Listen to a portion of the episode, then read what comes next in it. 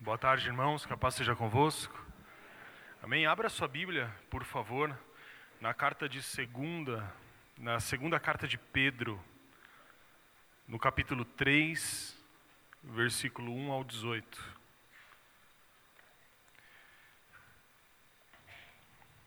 Segunda carta de Pedro 3, versículo 1. Amém? Amém. Vamos, antes de ler a palavra, vamos orar para que Deus possa falar comigo, falar com você, por meio da leitura e também da exposição do texto. Amém? Curve o seu semblante. Senhor, nós estamos aqui reunidos nessa tarde, o dia que o Senhor nos deu. E pedimos que fale conosco, que a Sua palavra, assim como fez sentido para aqueles discípulos que a receberam, escritas da mão do apóstolo Pedro, para nós também faça sentido, tenha significado, traga a nós uma visão diferente daquilo que nós estamos habituados. Porque a sua palavra, ela transforma as nossas vidas, ela nos conforma à mente de Cristo Jesus. E nós oramos para que essa palavra ela não saia e fique vazia, mas antes ela frutifique nos nossos corações.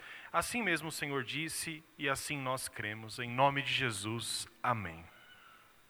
Amém.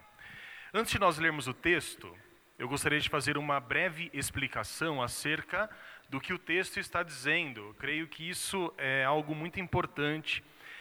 É, seria muito bom se você tivesse depois na sua casa a disposição de ler essas duas cartas do apóstolo Pedro. A primeira carta, que foi escrita provavelmente muito antes da segunda, mas é, são cartas importantes para a igreja de Jesus. O apóstolo Pedro não escreve essa carta. A segunda, nós não temos ah, uma certeza absoluta, mas na primeira carta, Pedro escreve para os crentes que estão dispersos. Ele não escreve para uma igreja específica. Portanto, Pedro escreve não apenas para uma igreja, mas ele escreve é, para irmãos que nas comunidades cristãs estão vivendo alguns dilemas. Então, leia, são duas cartas relativamente curtas e que eu creio que vale bastante a pena você entendê-las. E o texto, o tema que nós vamos tratar, que Pedro trata aqui no capítulo 3, é um tema importante para todos nós como crentes, que é a vinda definitiva de Jesus. Ou seja, a, a Bíblia Sagrada nos ensina, do começo ao fim, e Jesus Cristo, é, durante bastante, em, em vários momentos, ensinou isso aos seus discípulos. A Bíblia ensina que Jesus, ele nasceu, nós comemoramos o Natal e estaremos comemorando nesse, nesse ano mais uma vez o nascimento do Salvador. A Bíblia ensina que Jesus viveu, cumpriu a sua missão, em sofrimento entregou a sua vida e morreu. A Bíblia ensina que Jesus ressuscitou. A Bíblia ensina que Jesus, depois de ressurreto dentre os mortos, por 40 dias apareceu aos discípulos e depois desses 40 dias ascendeu aos céus. Mas ainda existe algo a se cumprir, que é a vinda definitiva de Jesus, que é chamada da sua segunda vinda. Então, nós, como cristãos, não podemos perder isso de vista. Jesus Cristo um dia irá voltar. E o tema que nós vamos tratar aqui nos leva a essa questão. O tempo avança e Jesus não volta. Ou seja, quando nós lemos o que o apóstolo Pedro está dizendo aqui à igreja, o apóstolo Pedro está dizendo que muitos estão perdendo a fé naquele tempo, porque aparentemente Jesus está demorando para cumprir a sua última promessa, que é a promessa da sua volta definitiva. Então o tempo avançava e Jesus não voltava. E muitos começaram a duvidar de que Deus fosse é, intervir ali no meio da história e trazer uma mudança a partir e através da sua segunda vinda. E assim como esse povo da Bíblia, nós também temos é, pouca paciência para esperar as mudanças. Você é um pouco assim? Quando nós olhamos para a nossa vida, uh, nós queremos mudanças, mas essas mudanças elas têm que ser rápidas, elas têm que ser imediatas. Mas não é isso que acontece. Um exemplo simples: imagina que você quer plantar novos hábitos. Então você faz alguns planos de vida e você começa a dizer assim: eu vou acordar mais cedo, vou ser mais produtivo, eu vou me exercitar, eu vou comer melhor, e todo mundo tem esses planos. E final de ano é um bom exemplo dos planos que nós fazemos para o futuro. Mas não se faz dieta em dezembro, isso é uma questão lógica, né? Então a gente espera para janeiro, por exemplo. E aí o que, que acontece em janeiro? Janeiro começa, e a primeira semana ainda sobrou muita comida, não sobrou? Então a gente vai deixando para segunda, alguns ficam de férias, não, vou depois das férias. E a gente até começa. Só que acontece algo, ou na verdade não acontece algo.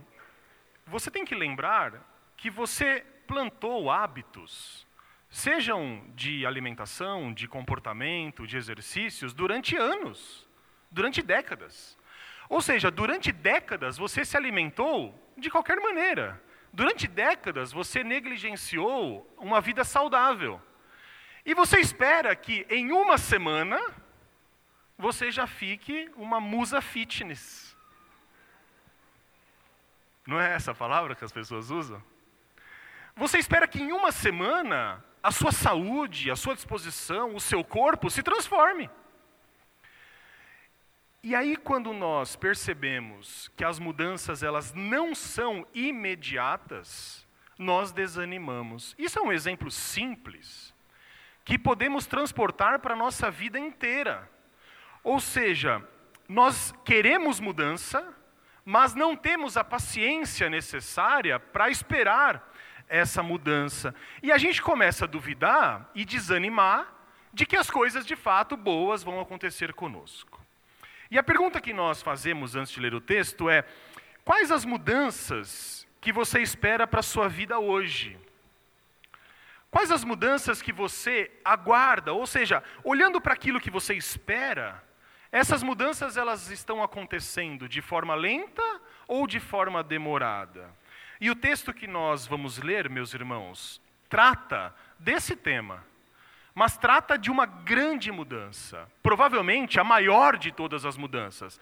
Trata da vinda definitiva de Jesus na história, aparecendo no meio da história humana, criando novos céus e nova terra. Olha que mudança grandiosa que a carta de Pedro nos trata.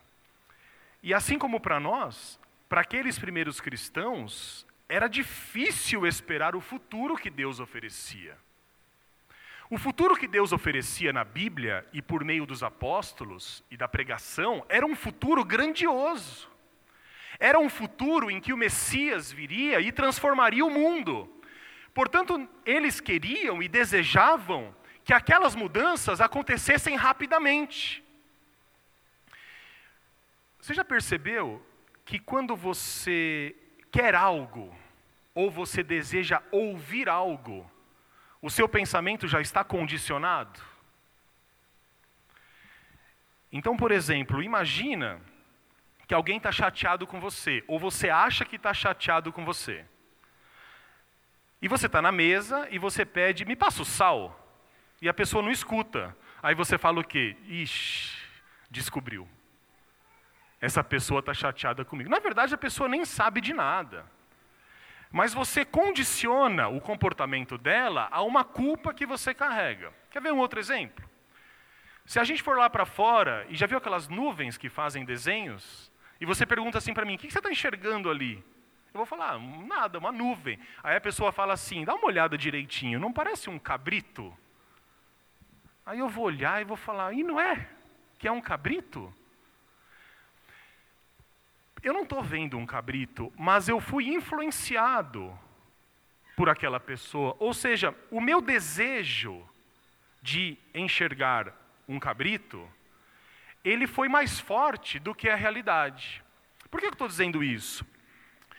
Aquelas, aqueles cristãos, da, os primeiros cristãos da história da igreja, eles ouviram do próprio Cristo que ele iria voltar.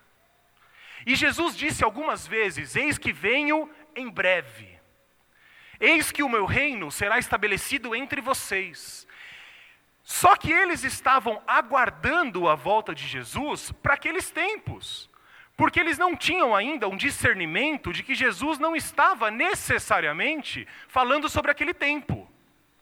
Então, quando Jesus prometeu voltar, os discípulos que viveram naquela época esperavam ansiosamente que Jesus voltaria naquele tempo, no máximo uma geração depois. Mas não era isso que aconteceu. E não foi isso que aconteceu. Jesus prometeu subir, já estava no céu, mas ele não voltava. E isso foi causando em algumas pessoas uma espécie de desânimo e até de descrença. Ou seja, Jesus falou que iria voltar, mas não volta. E algumas pessoas dentro da igreja cristã já estavam desacreditando da doutrina clássica da fé, que é Jesus irá voltar. Aqueles irmãos, eles estavam equivocados. Nós sabemos disso. E sabemos disso porque vivemos em 2018 e Jesus ainda não voltou. Mas não significa que a mensagem do Evangelho estava errada ou equivocada. Significa que o entendimento deles, naquele momento, ainda era parcial. Você lembra que Jesus, em diversas situações, ele disse isso aos seus discípulos? Ele disse assim, por exemplo: Eu poderia explicar para você um monte de coisas, mas vocês ainda não têm capacidade de entender. Ou seja, os olhos dos discípulos ainda estavam fechados, porque o Espírito Santo ainda não tinha vindo para levar aqueles discípulos a toda a verdade. O apóstolo Paulo, num dos textos mais bonitos, lá em 1 Coríntios, ele vai falar sobre o privilégio de enxergar Cristo face a face.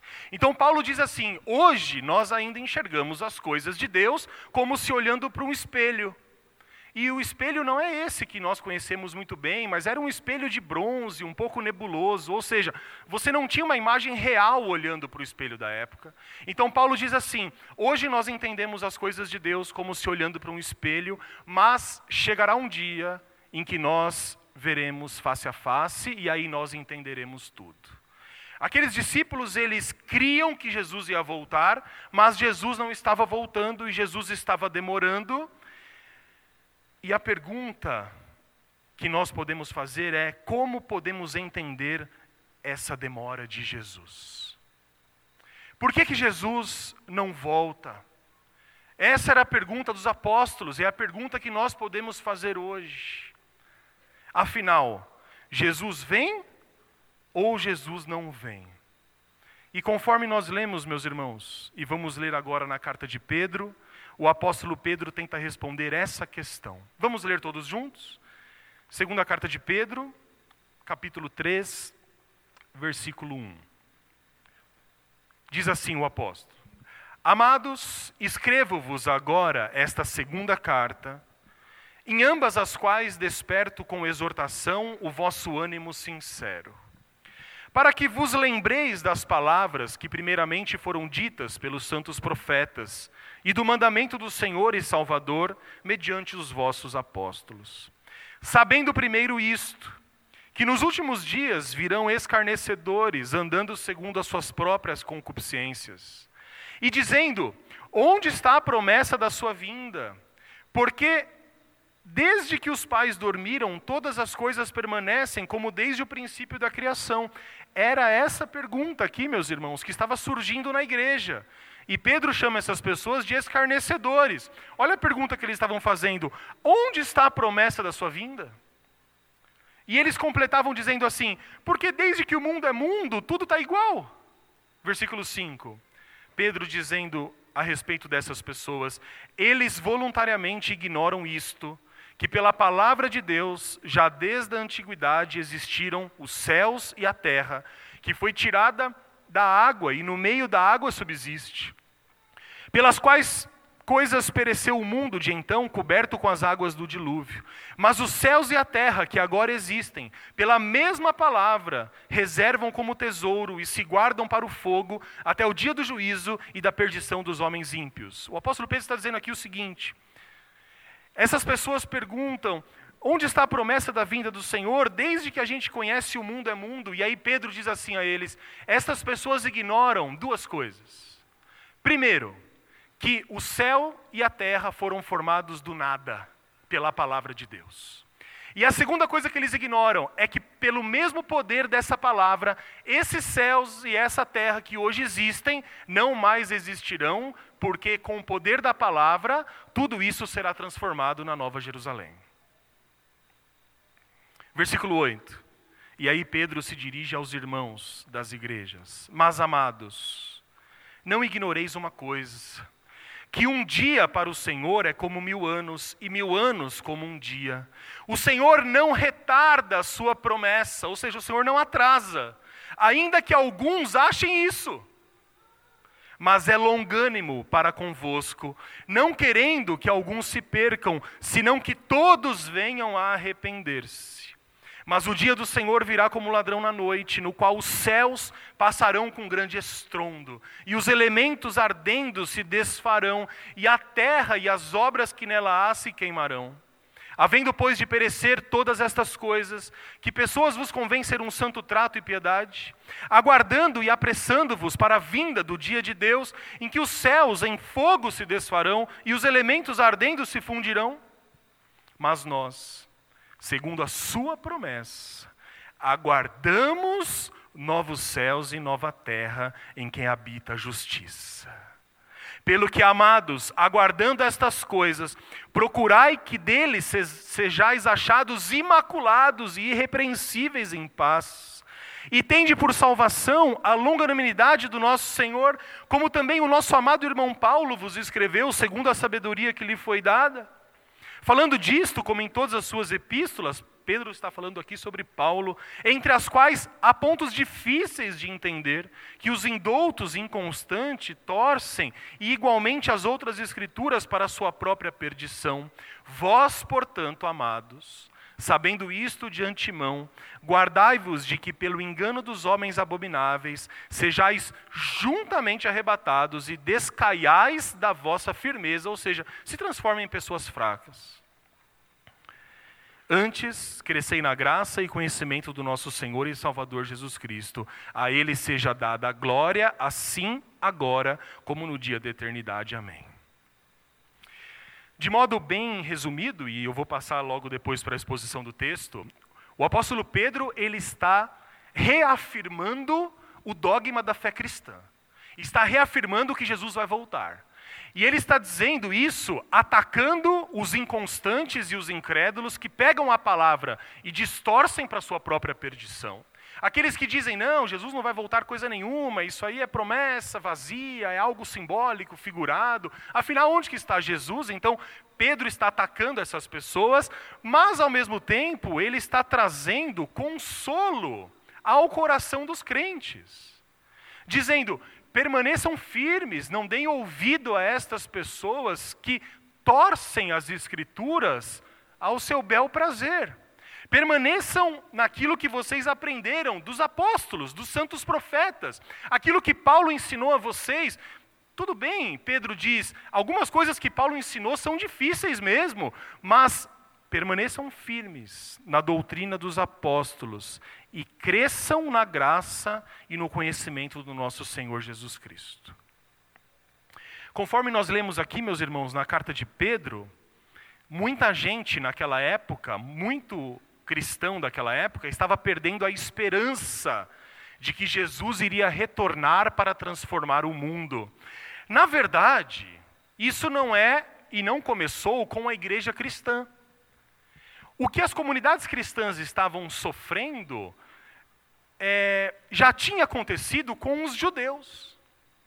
Os irmãos se lembram muito bem que os judeus que estavam é, durante muito tempo, sob o domínio do Império Romano, aqueles judeus aguardavam a volta do Messias.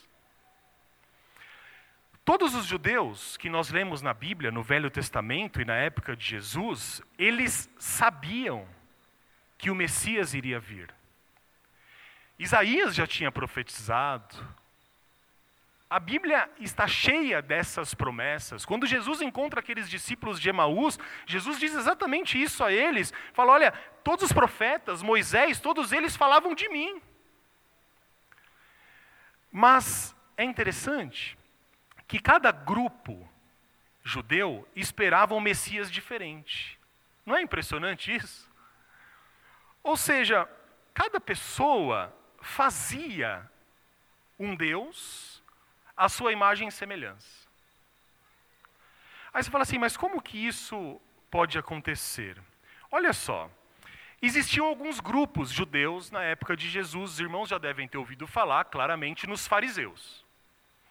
Mas também haviam os saduceus, os essênios, os herodianos e outros. Os saduceus, por exemplo, que era um grupo que combateu o ensino de Jesus, talvez nem tanto quanto os fariseus, mas combateu o ensino de Jesus, eles diziam o seguinte: os tempos messiânicos já chegaram. Os saduceus, eles eram bem céticos, eles não criam, por exemplo, na ressurreição dos mortos. Era um grupo dentro da religião judaica que era muito racionalista, muito cético, não acreditava em muitas coisas sobrenaturais. Então os saduceus eles diziam assim: o Messias, os tempos messiânicos já estão se cumprindo entre nós. Por que, que eles diziam isso?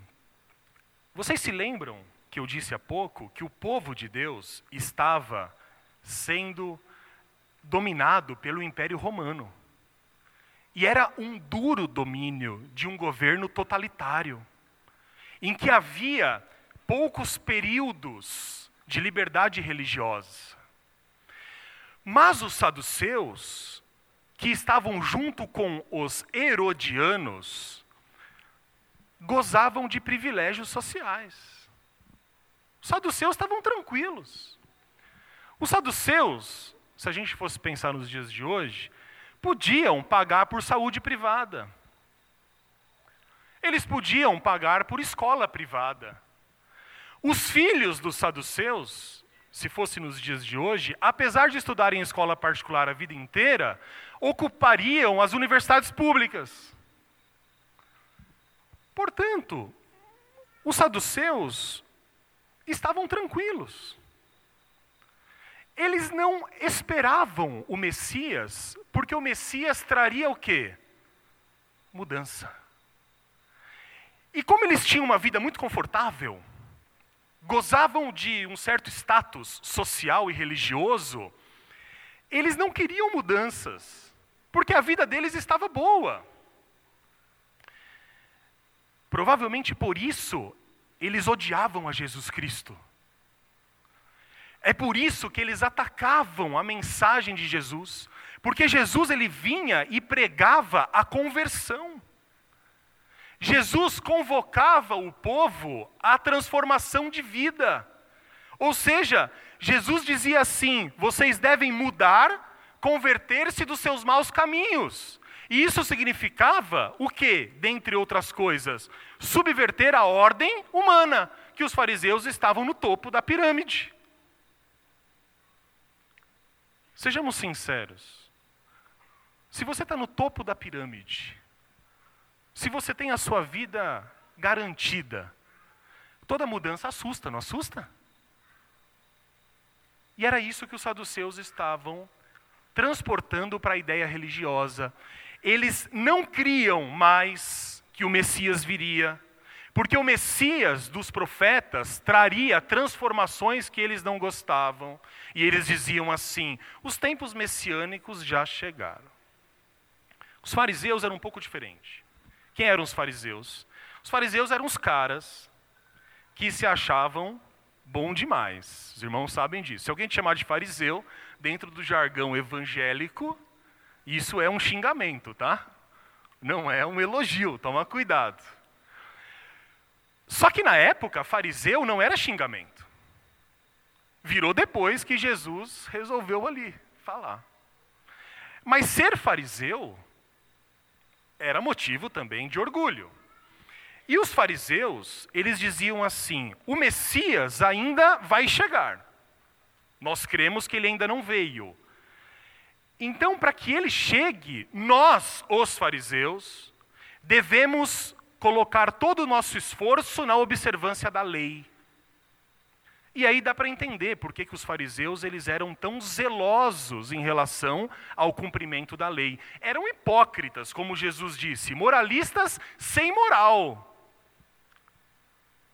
Mas eram pessoas que invalidavam as escrituras por causa da própria tradição. Eles acreditavam que se eles seguissem a lei ponto por ponto, tio por tio, o Messias encontraria um lugar propício para chegar. Outro grupo, chamado de essênios, eles tinham uma ideia parecida e eles diziam assim: o reino prometido só chegará quando tivermos purificado o país de todas as impurezas. E eles tinham uma verdadeira cruzada para transformar o impuro em puro para que o Messias chegasse. Isso aqui são alguns exemplos, meus irmãos, que você pode acompanhar na Bíblia, do Messias que aquelas pessoas estavam esperando no Velho Testamento. Cada grupo esperava o Messias, porque eles haviam ouvido que os profetas tinham dito, mas cada grupo esperava um Messias, a sua imagem e semelhança. Um Messias que resolveria os seus problemas particulares. E não é à toa que quando Jesus veio, o verdadeiro Messias veio na terra, ele não encontrou corações abertos que o reconheceram como o Messias enviado de Deus. Porque Jesus não era nada daquilo. Jesus não era o Messias que eles aguardavam. Eles aguardavam um Messias que viria com espada na mão. Um Messias que viria para libertar o povo do Império Romano. Mas quando Jesus ensina, Jesus diz assim: O meu reino não é deste mundo. E as pessoas diziam assim: Não, não, esse não é o Messias. Jesus não foi gerado em lugar de riqueza. Ele nasceu numa manjedoura, no exílio. Jesus viveu na periferia. Portanto, as pessoas, uma certa vez, chegaram e disseram assim: como pode vir alguma coisa boa da periferia? Como que o cara mora na Galileia, lá no cafundó do Judas, e diz que é o Messias? Porque eles esperavam um Messias poderoso. O Messias que viesse de palácios, o Messias que traria nele aquilo que o povo esperava. E por isso Jesus não foi, pela maioria das pessoas, reconhecido como Messias enviado de Deus. Eu vou dar um exemplo e os irmãos vão entender como que nós fazemos de Deus a nossa imagem e semelhança. Eu trabalho num colégio religioso. Uma escola que eu trabalho é uma escola católica. E apesar disso, é uma escola muito boa.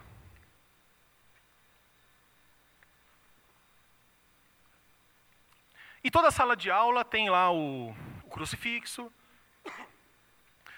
E nós oramos o Pai Nosso toda a aula. É só o Pai Nosso. A Ave Maria não tem, não. Apesar de ser um colégio católico, é um colégio que entende que existe uma diversidade de religião. É, e a escola, no meio da escola ali, em alguns lugares, tem algumas imagens e algumas figuras religiosas. E numa das salas que eu dou aula, e é uma sala muito boa, de alunos muito perspicazes, é, um certo dia eu estava ali e aí um dos meninos chegou e disse assim, professor, é, quem é aquela ali? E tem uma imagem pequenininha assim, pendurada na parede, de Maria com Jesus, e Jesus bebê. Eu sabia que, aquilo era, que aquela era Maria e a representação de Maria e Jesus, mas e aquele menino também sabia. Mas a pergunta que ele fez era uma espécie de pegadinha. Né? E eu já entendi mais ou menos o que ele queria dizer, e eu falei assim: Ah, eu não sei quem que é ali. Ele falou assim: Jesus, o, o professor, aquela ali não é Maria. Maria é loira? Aí eu olhei, Maria estava com os olhos azuis, loira. Jesus, bebê Johnson. Uma vez eu fui numa padaria em São Paulo e Jesus era o próprio Brad Pitt. Bonito, musculoso, lindo. Eu vou parar de falar. Eu olhei aquela imagem e Jesus parecia um, um ator de Hollywood. Mas assim, Jesus não era assim. Ah, mas não, ninguém. Sabemos, somos inteligentes. Onde Jesus nasceu? Onde Jesus viveu? Como são as pessoas de lá? Se você tem uma certa dificuldade com isso, leia o que Isaías diz sobre Jesus. Isaías descreve Jesus fisicamente. Certa vez, Jesus, com 32 anos, estava falando ali sobre o, sua, o, o seu ministério, e um homem chegou para ele e falou assim: Mas você fala que é antes de Moisés e você não tem nem 50 anos? Poxa, Jesus tinha 32, o cara podia ter falado assim: Pô, você não tem nem 40, né? Já pensou você com 35, a pessoa fala assim: você, você não tem nem 50 anos? Fala assim: Eu estou longe disso. Ou seja, Jesus, ele aparentava mais idade do que ele tinha. Isaías fala que eh, Isaías diz que ele era um homem de dores, que as pessoas viravam o rosto, que não havia nenhuma formosura nele, experimentado pelo trabalho. Além disso, Jesus não era branco. Jesus é o típico palestino, negro. E Maria também, e José também. Mas assim como nós nos acostumamos a fazer ao longo dos séculos, nós trazemos, e nós que eu digo é o Ocidente, o cristão europeu, nós trazemos Jesus para aquilo que nos agrada. Então, Jesus, de palestino, negro, ele se torna branco, de olho azul, Brad Pitt. Porque é isso que essa sociedade valoriza. Nós fazemos até do Messias a nossa imagem e semelhança. Se você tiver uma certa curiosidade, faça pesquisa sobre a história da arte, como Jesus foi representado ao longo dos tempos. E você vai observar as grandes mudanças. Em alguns momentos, Jesus, pelos monges ali do século II, ele era representado como servo sofredor. No século V, quando a igreja estava alinhada ao Império Romano, poderosa, Jesus era representado como o grande imperador.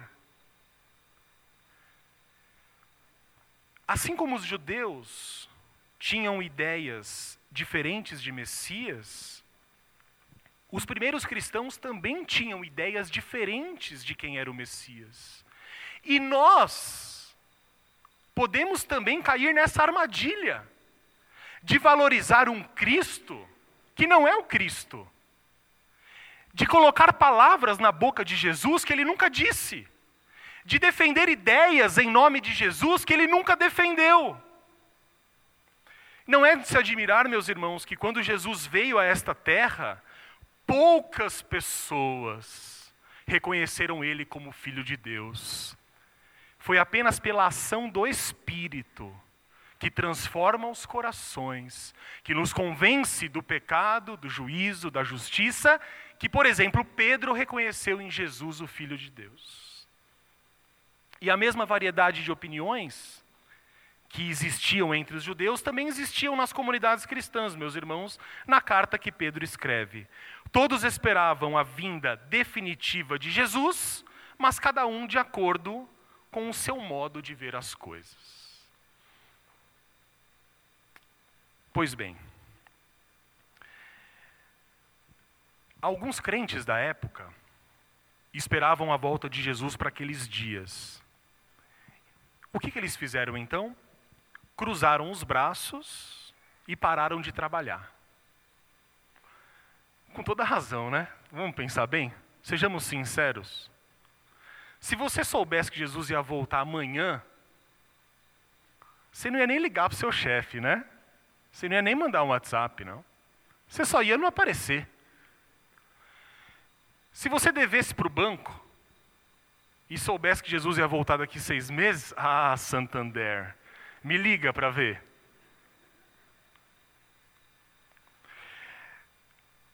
Talvez seja por isso também que Jesus escolheu esconder essas coisas a nós, ou de nós. Porque senão nós íamos tomar atitudes que não são atitudes sensatas. Depois você pode ler lá na primeira carta de Paulo aos Tessalonicenses, no capítulo 5, e também na segunda carta, no capítulo 2, o apóstolo Paulo, ele traz uma exortação a esses irmãos. O apóstolo Paulo diz assim: Por que, que vocês pararam de trabalhar? Por que, que vocês cruzaram os braços? Voltem para suas vidas. Porque em relação aos tempos e às épocas, ninguém sabe, não está reservado a vocês. Como em tantas outras igrejas, os tessalonicenses eles queriam o quê? Descobrir a data exata que Jesus iria voltar. Outros cristãos, nós podemos ver isso lá em Atos capítulo 1, eles eram da opinião de que Jesus só voltaria depois que o evangelho fosse pregado no mundo inteiro. E note, isso não é uma coisa ruim, porque esse sentimento é o que até hoje motiva os missionários. Porque a Bíblia, em alguns momentos, dá a entender mesmo de que antes da volta de Jesus, todas as nações irão ouvir falar do nome dele. E pensa comigo, se todas as nações ainda não ouviram, é necessário que alguém se prontifique a ir. Então, quando eu faço isso, eu estou ajudando na volta do Messias. Outros, como está na segunda carta de Pedro, que nós lemos no capítulo 3, versículo 4, eles eram mais radicais, eles estavam cansados e diziam o seguinte: Jesus não vai voltar nunca. Então a pergunta que eu faço a todos nós hoje é a seguinte: quem somos nós nessas três posições? Somos aqueles irmãos que esperam que Jesus volte amanhã e negligenciamos a nossa vida e os nossos compromissos na terra? Somos aqueles irmãos que estamos cansados de esperar, que nos tornamos negligentes em relação a isso? Ou somos aqueles irmãos que nos esforçamos para que, através de nós e do nosso esforço, Jesus volte mais rápido? Vê se você se encaixa em uma dessas situações. Tem gente que leva uma vida confortável, tanto na igreja como na sociedade.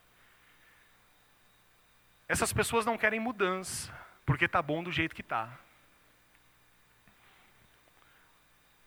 Eu estava num casamento uma vez, e era padrinho, provavelmente, e a noiva estava chegando, e eu cochichei no ouvido do noivo. Já pensou se Jesus volta agora? Uma pergunta bem espiritual, meu. Ele virou para mim e falou assim: Ah, pastor, não fala assim não. A noiva estava ali, linda, vindo. Pensaram em se casar. Já pensou se Jesus volta ali? Claro, é um exemplo, mas para a gente poder pensar no seguinte: quando a nossa vida está muito confortável, muito boa, nós nos esquecemos da volta de Cristo e não desejamos, como em outros tempos, a volta de Jesus. Mas outros irmãos da nossa própria igreja, comunidade, da nossa vivência, esperam pela volta imediata de Jesus. Não porque tem mais fé do que os outros, mas porque a volta de Jesus iria representar a mudança que eles esperam. Pessoas que sofrem com tristeza, com doenças, com separações familiares, pessoas em que a vida não está indo por um caminho bom, essas pessoas desejam que tudo isso acabe e colocam a esperança de que Jesus irá voltar amanhã. Outros irmãos quem sabe, estão cansados de esperar. Porque vem a igreja dia após dia, nasceram na igreja, ouviram falar que Jesus um dia vai voltar, mas Jesus não volta. Quem somos nós? Talvez um equilíbrio entre essas coisas. E eu gostaria de falar sobre Jesus. Sobre o que Jesus fala sobre a sua própria vinda. Nada melhor do que ouvir o Cristo Messias que irá voltar falando sobre a sua volta. Você concorda? Abra aí em Mateus capítulo 25, por gentileza, versículo 31 a 46. Mateus 25, 31.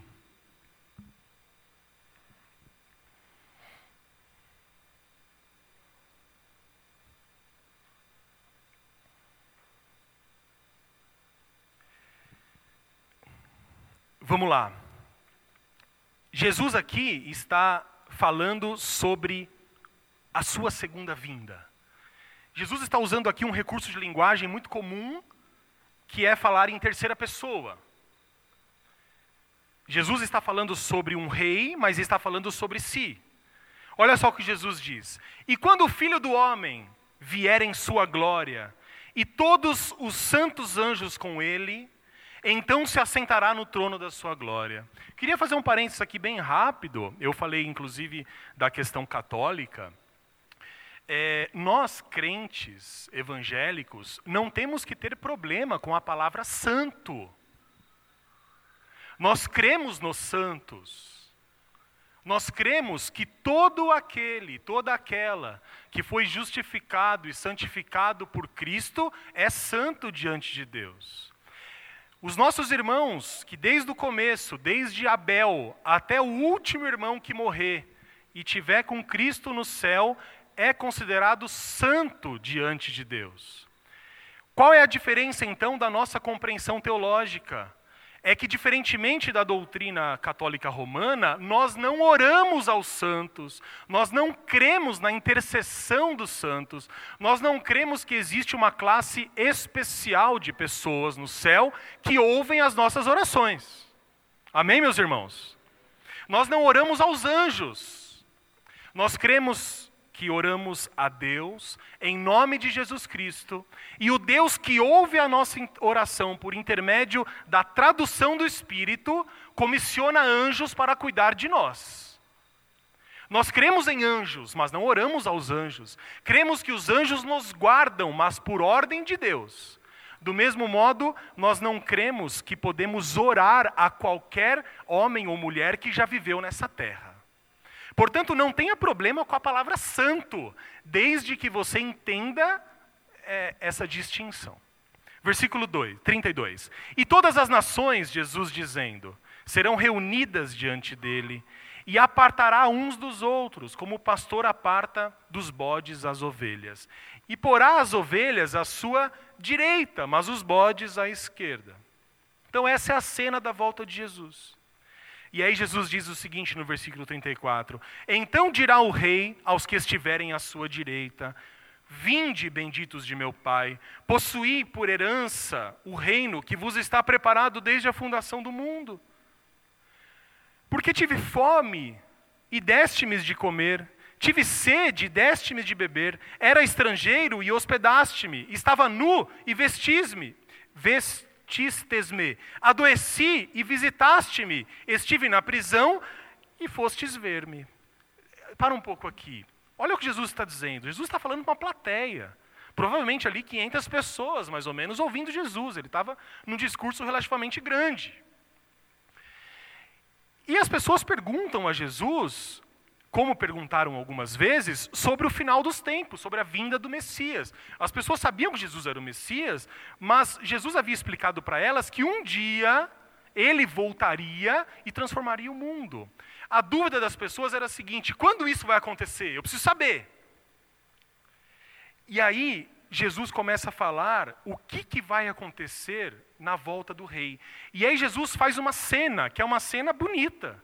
Jesus diz assim: e o rei voltará e ficará na frente de toda a humanidade. E ele co coloca aqui uma linguagem muito comum da época, que são os bodes e as ovelhas. E ele diz assim: uns serão colocados à esquerda, outros serão colocados à direita. E aí a dúvida que fala assim: para que lado que eu vou? E aí Jesus no versículo 34, ele diz assim: "Então o rei, ele se dirigirá às ovelhas que estarão à direita e dirá assim: Vinde, benditos do meu Pai. Olha que boa palavra. Possuam por herança a terra que está preparada para vocês desde a fundação do mundo. Entre para o gozo do seu Senhor. Só que no versículo 25, 35, Jesus ele começa a dar uma condição para que você esteja à direita.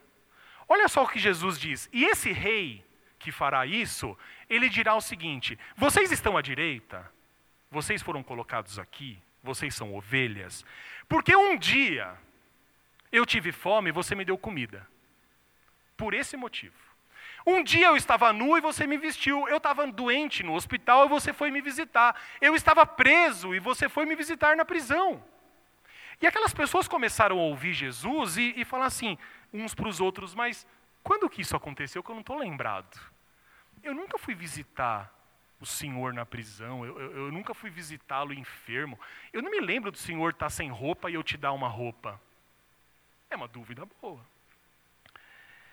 E é isso que eles perguntam no versículo 37. Vamos ler. Então os justos, aqueles que estavam ali, lhe responderão, lhe, lhes responderão. Jesus está falando do futuro, dizendo: Senhor, quando te vimos com fome te demos de comer, ou com sede te demos de beber? E quando te vimos estrangeiro e te hospedamos, ou nu e te vestimos? E quando, Senhor, te vimos enfermo ou na prisão e fomos ver-te? E aí, no versículo 40, tem a grande mudança.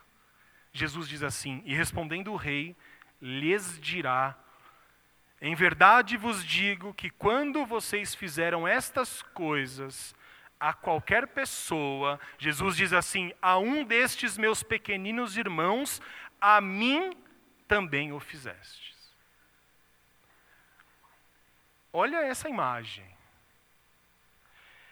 E aí o texto continua dizendo: Então dirá aos que estão à esquerda: Apartai-vos de mim, malditos, para o fogo eterno, preparado para o diabo e seus anjos. E aí Jesus dá o motivo pelo qual, ou os motivos pelos quais, eles estarão colocados ao lado. Jesus diz assim: Porque eu tive fome e não me deste de comer. Tive sede e não me deste de beber. Eu era estrangeiro e não me recolheste. Olha que mensagem boa. Estando nu, não me vestistes. E enfermo e na prisão, não me visitastes. Então eles também lhe responderão, dizendo: Senhor, quando que isso aconteceu? Quando nós vimos o Senhor com fome? Olha só o que está dizendo no versículo 40 é, 44. Quando te vimos com fome, ou com sede, ou estrangeiro, ou nu, ou enfermo, ou na prisão, e não te servimos, então lhes responderá, dizendo: Em verdade vos digo que quando a um destes pequeninos não fizestes isso, não o fizeste a mim. Irão estes para o tormento eterno, mas os justos para a vida eterna. Tem uma história que eu acho muito bonita, que eu lembrei agora, eu vou pedir licença para o irmão Daniel, que está sentado aqui na frente. Certo dia, há uns três anos atrás talvez, né, irmão? Um, uma pessoa chegou ao, à igreja, um estrangeiro. De onde que ele era, irmão Daniel? Da Nigéria. E chegou em Ferraz perdido. E, e imagina, porque a, as coisas são cruéis, viu, meu irmão, meus irmãos? São cruéis. O homem mede o outro por várias coisas. Uma delas é o lugar que ele nasce. Porque se é um francês, desde que não seja imigrante, é uma coisa. Quando é um nigeriano, é outra. Os irmãos entendem o que eu estou dizendo? Se é um canadense, é uma coisa. Se é um cara do Congo, é outra. Se é um americano, e se for um venezuelano? Nossa. E o irmão Daniel, na sua simplicidade e na sua disposição, acolheu esse rapaz na sua casa, não foi isso, irmão Daniel? Ajudou, ficou com ele durante um tempo, não conhecia, não sabia de nada e ajudou e ele foi inserido ali e depois um dos outros irmãos arrumou um emprego para ele E aí, uma das conversas que alguém teve com ele, eu me lembro, perguntou assim: Mas por que você fez isso? E aí a resposta dele foi o seguinte: Jesus não disse para que nós cuidássemos dos estrangeiros? Simples assim. Simples assim. O que Jesus está dizendo aqui é que o estrangeiro representa alguém que está em necessidade, alguém que está longe da sua casa. Quando Jesus diz aquele que tem fome, ninguém escolhe ter fome. É alguém que está passando por isso e não gostaria de passar. Quando alguém está doente, jogado na fila do SUS ou num corredor de hospital, e você leva uma palavra e você a visita, é isso que Jesus está dizendo. Ou seja, eu não preciso disso, Jesus diz, mas eu já estou no meio de vós. Eu sou aquele que sofre, eu sou o pequenino que precisa da sua ajuda. Todas as vezes que vocês fizerem isso a essas pessoas, tenham a certeza de que vocês estão fazendo isso por mim e serão recompensados com a vida eterna. Meus irmãos, Jesus diz no versículo 40: Em verdade vos digo que quando fizestes a um destes meus pequeninos, a mim também fizestes. Portanto, o ensino de Jesus é que ele vai voltar. Mas existe um outro ensino que ele deixou para nós. Ele já está no meio de nós. Nós não cremos num Cristo que está distante de nós. A nossa fé não é transcendente a, esse, a esses termos. É claro que a plenitude da presença de Jesus ainda não chegou, ela vai chegar. Chegará um dia, assim como Paulo diz aos Tessalonicenses, que Jesus aparecerá glorioso no céu, e ele mesmo diz aqui em Mateus 25, e ele virá junto com seus santos anjos para levar a igreja. Mas o que Cristo nos ensina é que enquanto isso não acontece, Ele está ao nosso lado na luta pela justiça, pela paz e pela vida. E é justamente isso que Lucas, escrevendo em Atos capítulo 1, nos explica. E eu creio que vale a pena você abrir em Atos 1, versículo 9 ao versículo 11.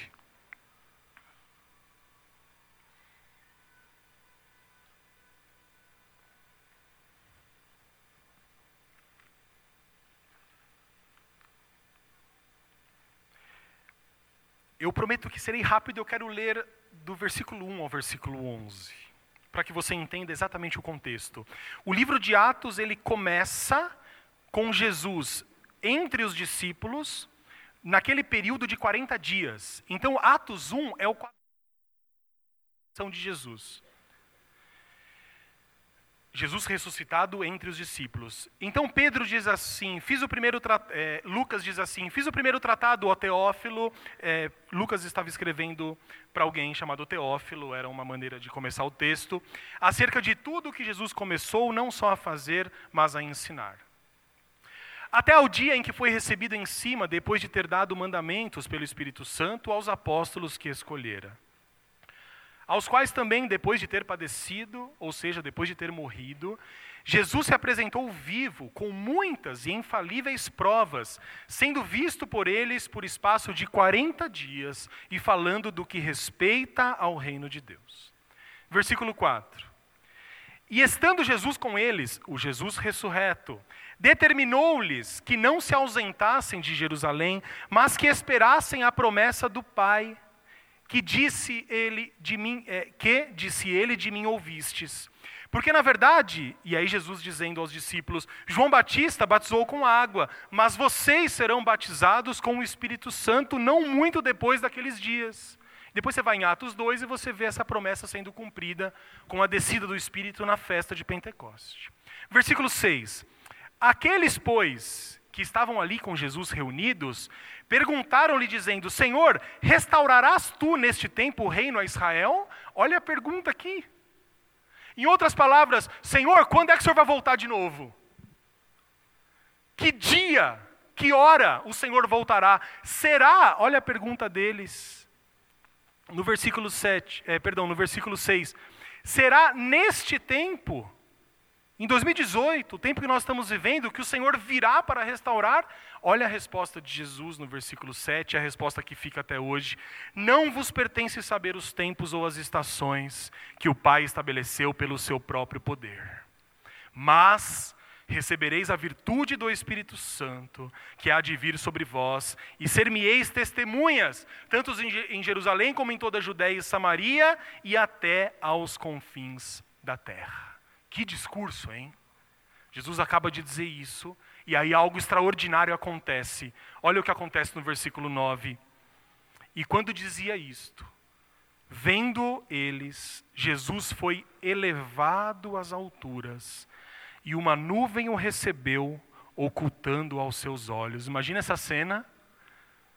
Jesus falando com eles, de repente, sem que eles percebessem, mas de um modo muito solene, Jesus ele é quase que de modo imperceptível levantado, e Jesus vai subindo e aqueles discípulos e discípulas estão olhando para Jesus até que ele desaparece e eles ficam ali atônitos, olhando para o céu, talvez durante alguns minutos, e quem sabe nem tinham coragem de perguntar uns para os outros. Imagina o que é esse momento. Não sabiam o que estava acontecendo e olhando para o céu e olhando para o céu. E aí no versículo 9, Deus manda dois homens. Olha só o que diz o texto. E quando é, perdão, versículo 10. E estando eles com os olhos fitos no céu, enquanto ele subia, eis que junto deles se puseram dois varões vestidos de branco. E esses varões lhes disseram: Varões galileus, por que vocês estão olhando para o céu? Esse Jesus que dentre vós foi recebido em cima no céu, há de vir, assim como para o céu vocês viram ele subir. Jesus desapareceu e os discípulos ficaram parados, como que hipnotizados, olhando para o céu, esperando a volta iminente dele. E talvez eles pensassem assim: ele foi, mas vamos esperar ele voltar. E eles ficaram olhando para o céu. E Deus manda dois homens, dois varões de branco, provavelmente dois anjos ali comissionados. E foi necessário que esses homens dissessem a esses discípulos e discípulas o seguinte: não fiquem olhando para cima, olhem para frente, olhem para baixo. O que eles estão explicando é que os filhos de Deus, os discípulos que estavam ali, não podiam ficar inertes, parados, hipnotizados, olhando para cima, enquanto o mundo necessitava da mensagem do Cristo ressuscitado. Aqueles varões lembraram aqueles discípulos o que Jesus havia dito: fiquem em Jerusalém, esperando a vinda do Espírito Santo, para que todas as pessoas do mundo ouçam a mensagem do Evangelho. Aqueles discípulos, eles não podiam ficar olhando para o céu, porque era necessário plantar igreja, era necessário pregar nas sinagogas, era necessário com a sua própria vida ser sal e luz neste mundo, não foi isso que Jesus ensinou? E nós podemos dizer, meus irmãos, finalizando essa mensagem, que essa é a nossa missão até os dias de hoje. Esperamos a volta de Cristo, ansiosamente, como João diz lá em Apocalipse. Mas a nossa missão não é ficar olhando para o céu e esquecer dos problemas que nós temos na terra. A nossa missão não é ficar olhando para o céu enquanto temos a obrigação de pregar o Evangelho às pessoas. Nós não podemos, assim como aqueles crentes de Tessalônica, cruzar os braços e parar de produzir esperando que Jesus volte amanhã. Porque senão o apóstolo Paulo diria o que a nós? Aquele que não trabalha não coma. Por que, que vocês estão aí parados? Vão viver a vida de vocês.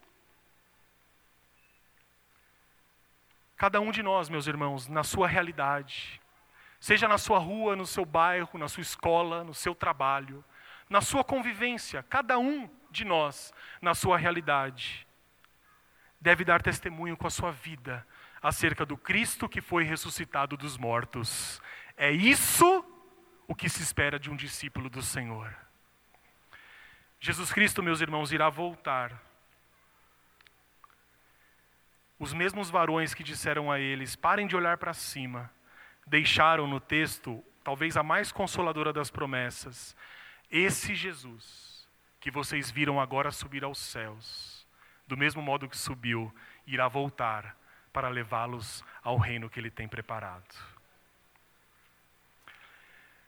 Mas a vinda, a vinda de Jesus, ela não está determinada pelo nosso tempo, mas está determinada pelo tempo de Deus. Por isso devemos ter duas coisas: paciência e esperança. Às vezes nós queremos mudanças rápidas na nossa vida, seja em qualquer coisa, nos relacionamentos, na nossa vida pessoal, no nosso trabalho. Mas uma coisa nós sabemos, nós devemos plantar. E o agricultor, que tanto é usado por Jesus na Bíblia, ele tem que ter paciência. Porque não é de uma hora para outra que o alimento está pronto para ser consumido. É por isso que o apóstolo Pedro olha para aqueles irmãos e, de modo muito amoroso, ele diz assim: Mas amados irmãos, no versículo 8 do capítulo 3, não ignoreis que para Deus um dia é como mil anos, e mil anos é como um dia. O final dos tempos, o fim do mundo, a volta triunfante de Cristo não pertence a nós, tudo pertence ao Pai. Quando isso será, meus irmãos, ninguém sabe. O que nós devemos saber é que não adianta ficarmos olhando apenas para o céu, enquanto a nossa missão é outra. Temos que olhar para o céu com os olhos fitos em Jesus, mas viver diariamente com a certeza que Ele nos dá. E essa certeza é a seguinte: Ele já está no meio de nós. Não devemos perder de vista que um dia todos nós, meus irmãos, estaremos com Deus na Nova Jerusalém. Mas também, para frisar ainda um pouco mais, temos que entender que enquanto Jesus não vem, a certeza que tem que ficar no nosso coração é a da nossa missão. É viver com fé com perseverança e com convicção de que Jesus irá voltar, mas ele já está no meio de nós. O futuro irá chegar e talvez você aguarde esse futuro ansiosamente. Mas enquanto o fim não chega, vamos ajudar a Cristo, assim como ele pede, a estabelecer o seu reino de justiça, de paz, de bondade e de igualdade entre os homens. Nós oramos a oração do Pai Nosso que Jesus ensinou. E a oração do Pai Nosso diz assim: Venha a nós o teu reino. O reino de Deus será estabelecido na terra de modo definitivo na volta de Jesus.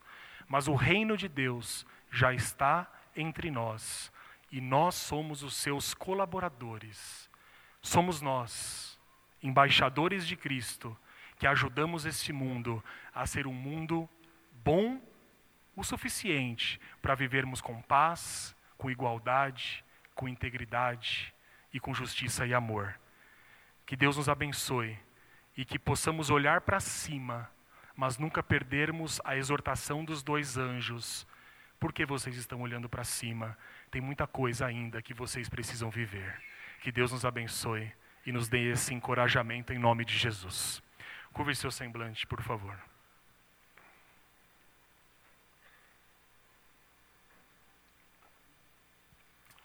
Amém. Estamos todos com o semblante curvado. Vamos meditando nessa palavra, orar a Deus e colocar diante de Deus as nossas palavras, os nossos pedidos, mas também as nossas ações de graça. Pai amado, nós oramos a Ti no nome do Seu Filho Jesus. Oramos a Ti em nome de Jesus, porque pela fé que temos no Filho, somos aceitos pelo Pai. Senhor, perdoa-nos das nossas injustiças, perdoa-nos dos nossos pecados. Que a cada dia que passe nós possamos nos examinar a nós mesmos para nos acharmos dignos diante de Ti. Senhor, que nós possamos nunca perder de vista que um dia o Senhor irá voltar para levar a sua igreja. Mas que também tenhamos na nossa mente qual é a nossa missão enquanto vivemos. A vida que nós recebemos de Ti é um presente.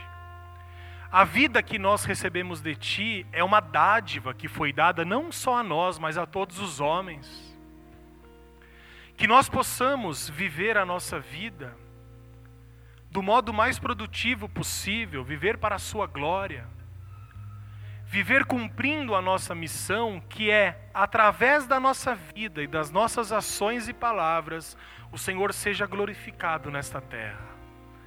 Que o Senhor nos dê, Pai, a alegria de viver. Que talvez alguns dos meus irmãos a tenha perdido ou ande desanimado mas que o Senhor possa trazer, Pai, novamente à memória as coisas que trazem esperança, aquilo que nos anima a viver. Porque o apóstolo diz que é na fraqueza que nós nos tornamos fortes. Senhor Deus, nós aguardamos a Sua volta. Desejamos que o Senhor volte e nos esforçamos para que o Senhor nos ache, assim como Pedro disse, imaculados e em paz, por meio do sacrifício de Jesus. Mas enquanto o Senhor não volta, que o Senhor nos dê uma vida significativa. Senhor, não desejamos e não pedimos para fazer grandes coisas segundo os padrões do mundo não desejamos transformar o mundo, não desejamos ser pessoas de sucesso, pessoas famosas. É, essas coisas pertencem a uma lógica humana. Mas nós desejamos, Pai,